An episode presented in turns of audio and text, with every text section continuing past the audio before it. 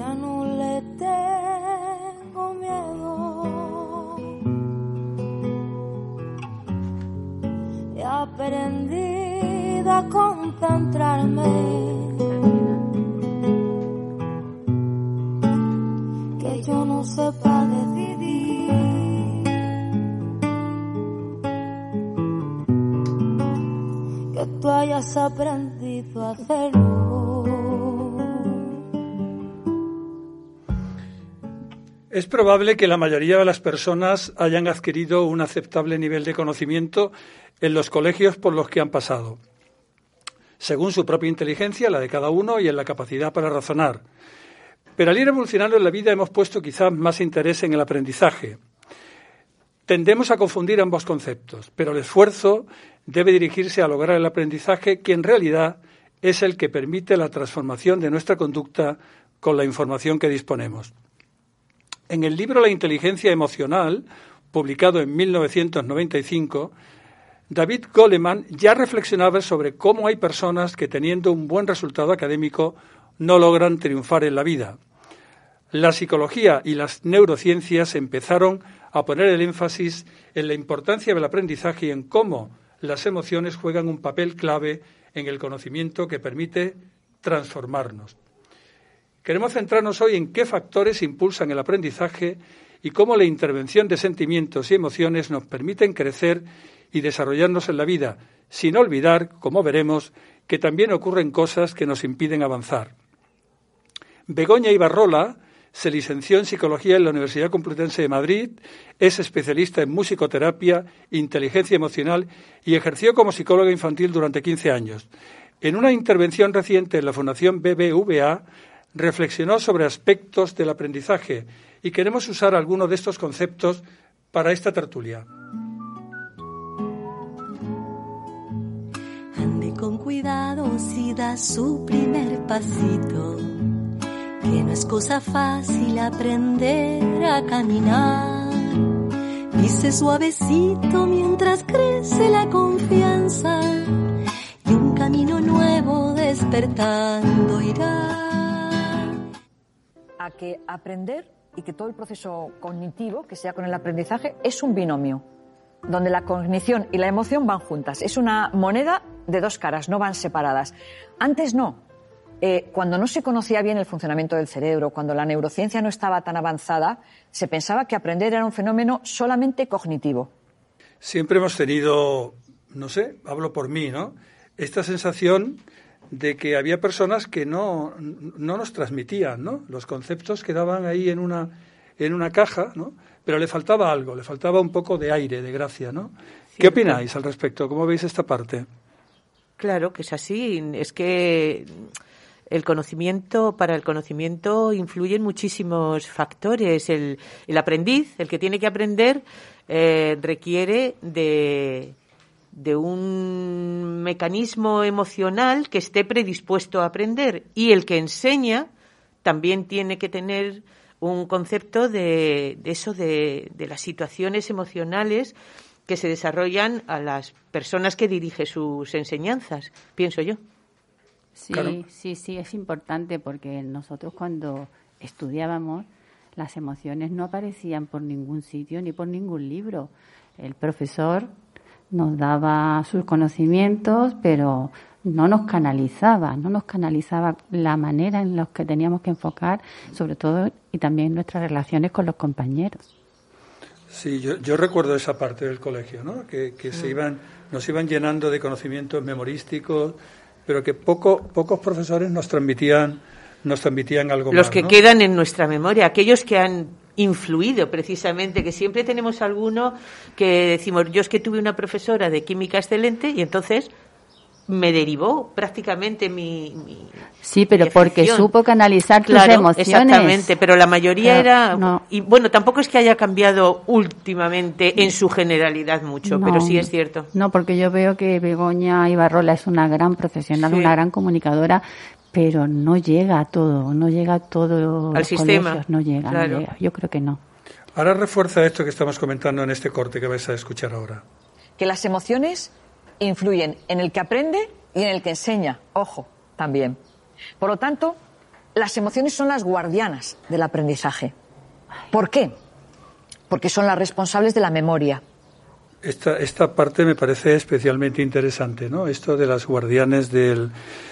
Yo lo interpreto como que aquellos conceptos que nos volcaban de una forma automática, ¿no? Muy sistémica, pero que no iban acompañado de vida, ¿no?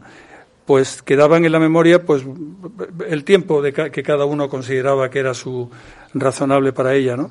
Y sin embargo, cuando ya mm, metes pasión en lo que comentas o historias que calan, ¿no? Siempre se ha dicho que no hay nada mejor para, para empezar una buena conversación que contar una historia, ¿no? Claro. Hombre, fíjate cómo se ha transmitido el conocimiento en, a lo largo de las civilizaciones. Al principio, oralmente, contando historias cuando no había escritura y tal. Pues o, pintando, o, pintando, a través de la pintura. Exactamente, pero los contadores de historias, de hecho, por eso dicen que es tan importante contar cuentos a los niños eh, cada día, ¿no? Porque eh, la magia de la, eh, la, formación de un personaje, la, la relación de un de una historia, el desenlace, incluso la, el, consejo moral que puede traer eh, se aprende, se ha aprendido siempre desde los cuentos, sí, Sí, también hace que el niño sienta empatía hacia el personaje, le dé lástima, le dé alegría. Claro, despierta emociones. Se identifica con él, entonces es muy importante que es verdad que le contemos cuentos. Yo siempre le he contado cuentos a mis niños. Yo, recuerdo la primera vez que leí muy pequeña el cuento del patito feo. Dios mío, lo que yo lloré, qué pena me daba. Era una cosa espantosa. Otros muchos de Andersen que me regalaron un libro cuando tenía nueve años de los cuentos de Andersen y yo he llorado con los cuentos de Andersen. La cerillera y todos aquellos. Qué lástima, ¿verdad? Hombre, por Dios. yo creo que despertaron mi conciencia social. es verdad. Oye, ¿y qué pensáis de la persuasión? ¿no? Porque yo creo que el aprendizaje ya, el conocimiento lo, lo enfocamos más a la parte académica, pero el aprendizaje ya lleva un componente de transformación, ¿no? de, evolución, en el caso donde realmente sepas aprovechar lo que, lo que tienes encima. ¿no? La parte persuasiva, ¿no? la parte de convencerte que la idea que yo te expongo es la mejor para ambos, ¿no? Esta situación, ¿qué opináis de ella? Pues que no hay mucha formación de esto que tú estás hablando en las personas que tienen que transmitir el conocimiento se persuade con, de muchísimas maneras, pero sobre todo se persuade con, con mucho amor y, y, mucha vocación. Entonces ahí hay un fallo, creo yo, en el sistema, en mi opinión. ¿eh? Es que yo, yo siempre he pensado que lo primero que nos tendrían que enseñar desde pequeñitos no son conocimientos, sino es el amor por la curiosidad. Es decir, el, el, que, el despertar en cada uno de los niños esa sensación de que lo que aprenden, eh, el aprender el, llenar su vida de conocimiento es lo importante, no tanto del contenido de ese conocimiento, que es lo que está enfocado mucho en nuestro sistema educativo. Mucho contenido, bueno, y ahora menos, porque cuando yo me tenía que estudiar todas las obras de Calderón de la Barca una detrás de otra, o, las 50 de Lope de Vega, o las 12 bueno, pero eso tampoco ha sido malo, eso tampoco ha sido malo porque la memoria también es muy importante. Para ejercitar la ¿eh? memoria, pero solamente porque eso a veces lo que echa para atrás en el conocimiento de la literatura a mucha gente, porque memorizas la vida del autor, las obras que hizo, cuándo se murió y tal y cual, pero sin embargo no se profundiza en el conocimiento de su obra. Y eso era más difícil. Yo, yo sé que a lo largo del tiempo me he dado cuenta de que el conocimiento que se transmite simplemente para llenarte el cerebro de conceptos, y no busca transformarte, ¿no? Buscarte mm. ese, ese, espíritu de que conforme vayas adquiriendo más capacidad, también te sirva para evolucionar en la vida. Peña, que es una alumna brillante, se ha anticipado a lo que ahora nos dice Begoña Ibadrola. Hay unas emociones que nos ayudan a aprender. La primera es la curiosidad, porque hace que el cerebro se expanda, preste atención y la curiosidad tiene que luego ir acompañada del interés. ¿Pensáis que la curiosidad es un efecto que se va perdiendo con el tiempo? Pues sí.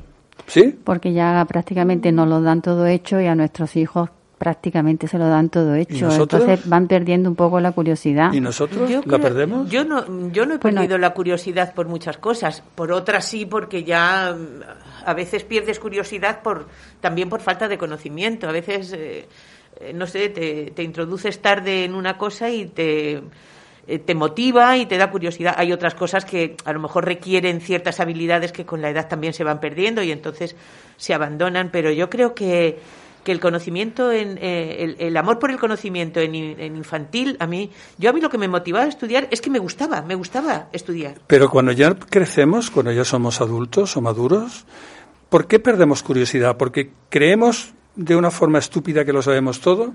O porque... Bueno, mira, no, porque yo sigo pensando que solo sé que no sé nada. Poquísimo. o sea que es somos inabarcable, es inabarcable, sí, sí, el conocimiento es inabarcable. Eh, eso está bien. Y ahora un nuevo, un, nuevo enfoque de Begoña. Pero también la confianza en los demás.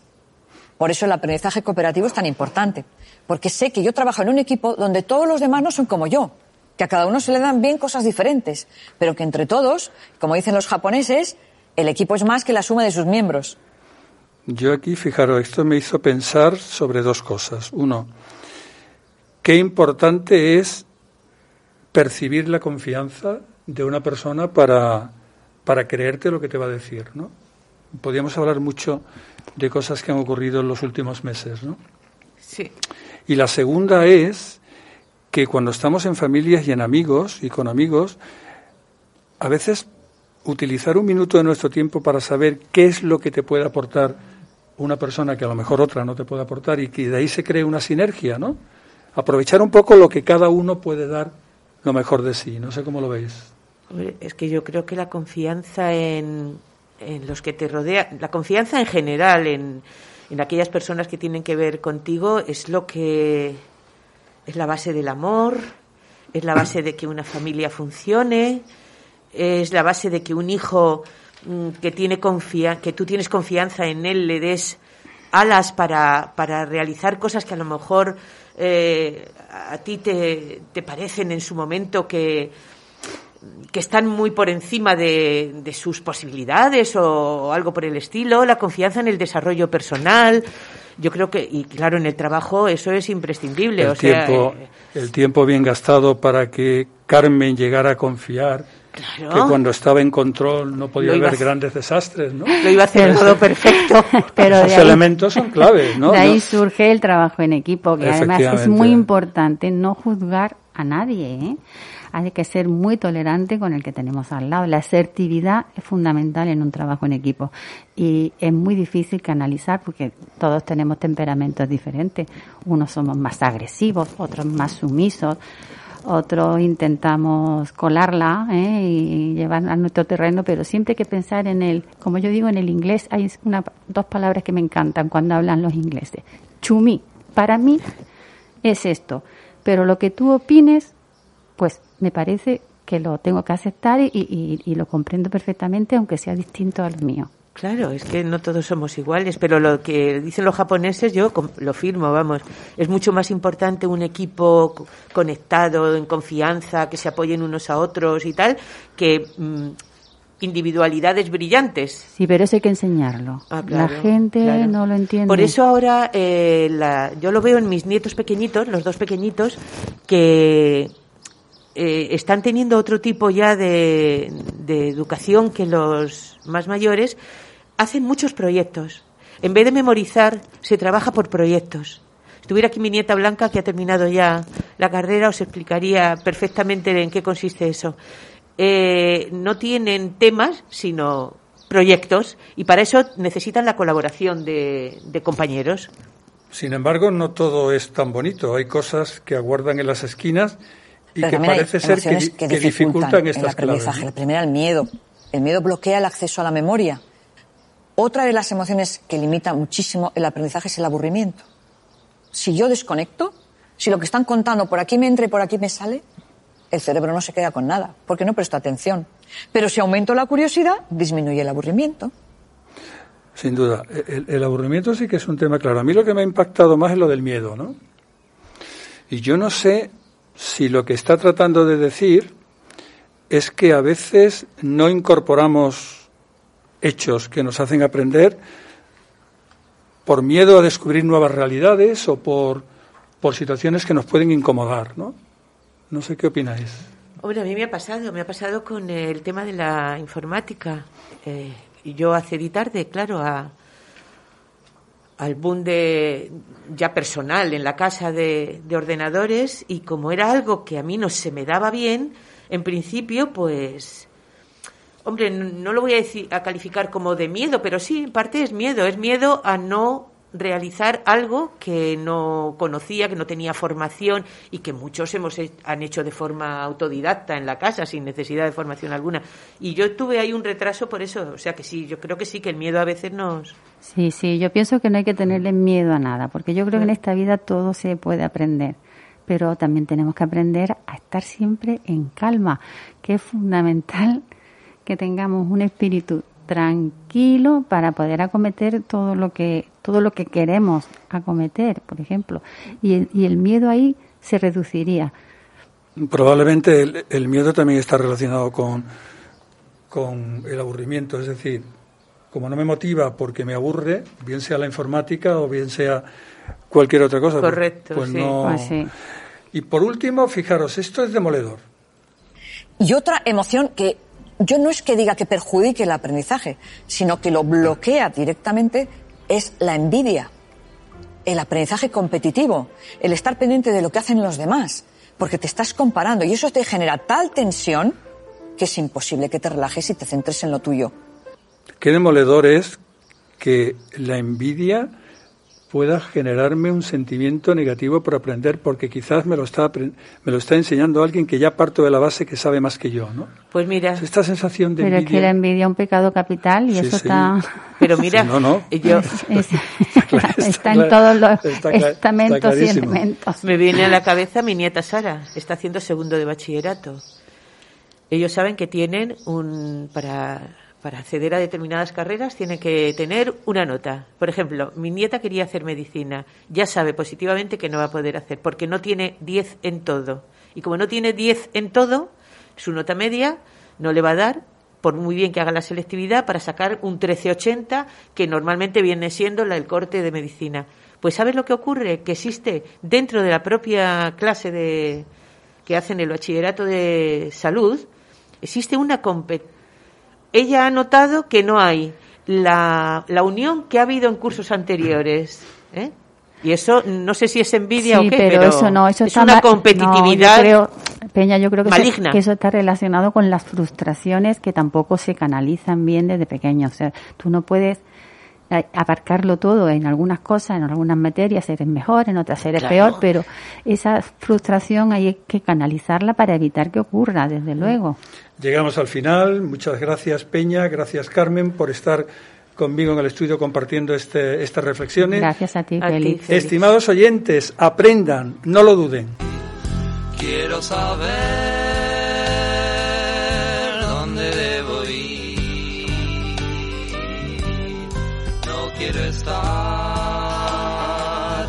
poder crecer. Aprendiendo las lecciones para ser.